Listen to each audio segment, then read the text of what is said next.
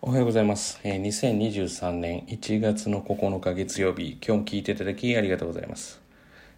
えー成人を迎えられた皆様、おめでとうございます。まあ、楽しく、先のこともある程度は考えて、要はやっていくということが、私は大切かなというふうに思っています。えー今日はですね、えっと、この前の中中学生の授業の時ですね、にあった、要はまあ出来事というか、まあそれについてちょっと話をすると、まあ最近言ってることとこう、まあ同じというか、まあそれの一つの例ですので、まあ聞いていただければというふうに思います。まずですね、普段、まあ、確認テストの合格、まあ、合格不合格っていうのはある程度の基準で満たしやってるんですけれども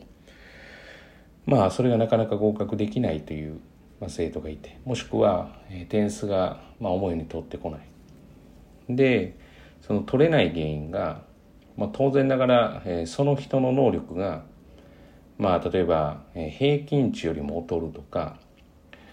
まあ、例えばやっぱり比べるとできないとか、まあ、そういったことも、まあ、当然そうあるんですけれどもでもそれ言い始めたら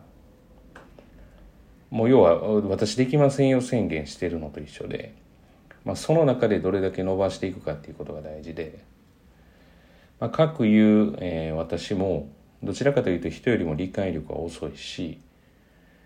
まあ、文章を読む能力ってそうですね遅いですね。映像があれだったので主だというふうに自分の中では結構あったので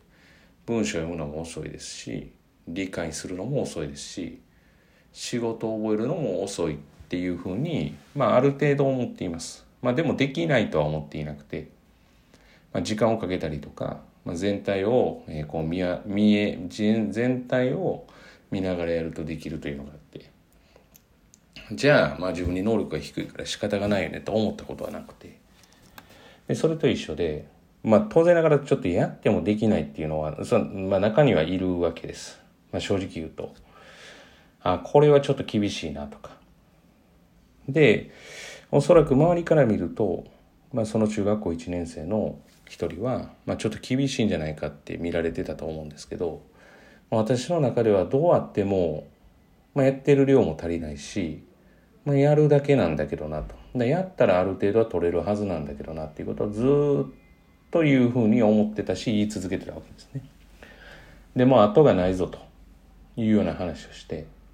まあするとこの前、まあまあ8割を超えてきたというか、まあ確認テストで8割超えるのなんて当たり前じゃないかと。まあ当然それはあるんですけど、まあ、これこそですね。じゃあその8割を超えるために、私が手取り足取り教えたかとか方法論を伝えたかっていうと、えー全くもって伝えていないんですよね。じゃあ何をしたんだって言われたらやっぱり幹となる部分を要は震わせたっていうことなんですね。でそれをすることで、まあ、継続性もえつく可能性があるしまあそれがあることで方法論もこれから身についていくことがあるんじゃないかなというふうに思うわけです。結局方法じゃないんです。やるかやらないかなんですよね。で、ここを見失って、えーもう本当に方法論に逃げてしまうと、まあいいことはほとんどないって思ってもらうのがいいんじゃないかなと思います。あ本当に手取り足取りは教えてないです。まあ、当然こうした方がいいよって今までいろんなことはこう言ってきてはいますけれども、うんだからその方法論で自習室読んで勉強させたりとか関係なかったですよね、やっぱり。どう火をつけるかなので。まあ次取れるかどうかは別にして、結局その幹の部分が、まあしっかりとサポートができるというか、成長すれば方法は関係ないというふうに言った事例です。まあ中学校1年生の人たちはそれを感じたんじゃないかなと思います。あ、やっぱりやったらできるんだみたいな。で、一番びっくりしたのは本人じゃないですかね。やったらできるんだって。そうなんです。やったらできるんです。だからそのやるかやらないかだけの方法なんで、やるかやらないかだけのことなので、まあそこをどういかに、まあそういう子たちを増やしていくかっていうことが大事かなと思います。まあちなみに中2の一人もそうですよ。なんかまあやる気をなくしてたんで、まあ方法じゃなくて、うん、まあちょっと話をしたらこの前も完全復活でしたね。まあその後どうなるかは別にして。結局そこなんですよね。じゃあもともとの能力が高いかって言われたらまあすこぶる高いってわけじゃないと思うんですよね。別にそれは非難してるというか卑下してるわけじゃなくて、まあ、私よりはできてるんじゃないかなとは思うんですけれどもまあ高くないとは言っても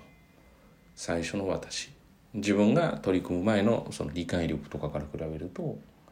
まあ、できるんじゃないかなとは思うんですけど、まあ、すごい高いわけじゃないから、まあ、ある程度やっぱ努力はするはずなんですよね。でそれが積み重なって自信になるしっていうことだと思うのでぜひぜひあの参考にしていただきたいなというふうに思います。とかく方法って本当にある意味楽なんですよね方法論。あでもそれで言うとたまたま思い出したあれですね。昨日昼かなんかのテレビ番組であ最近テレビ見てること多いですね。なんかフルーツポンチあのまあ見られてる方アメトークで膝が曲がらないっていう有名なあの村上さんとおいでやすおいでやす小田小田さんですかね。の2人がダイエット対決ってしてて。おいでやす小田さんの方は鬼教官トレーナーに鍛えられてまあ最終的にどっちがこう綺麗な体になるかって対決してたんですけどその村上さんの方、まあ、テレビなので脚色とか、まあ、そういうのも、まあ、加味してですけどまあまあその村上さんがやってた方は厳しいトレーニングではなくて、まあ、要は十分で火をつけるっていう形をとってたわけですよね。まあ、これこそミッキーの成長ですよね本人のやる気っていう。まあ、本当にそこが一番大事なんじゃないかな。でやっぱそれで成果も出てるっていう。やっぱりいやいややるのとそうじゃないのとって違うなと。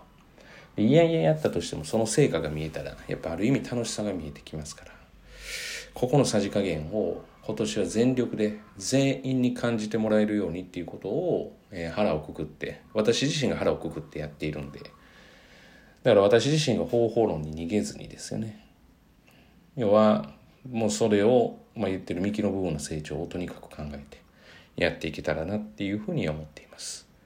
えー、本日は以上です。えー、もしよろしければですね、あの、フォローされてない方で聞いていただいている方で、まあ、よかったらフォローしていただいて。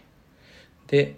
えー、あとですね、まあ、もしこれホームページから見られている方で言うと、一応グッドボタンっていういいねボタンがあるので、まあ、そういうのも押していただけると、誰が押されたとかはもうわか当然わからないです。どの記事に押されたかすらもちょっとわからないんですけれども、押されましたよっていう印は出るので、そうするとこうや、やる気になるというか、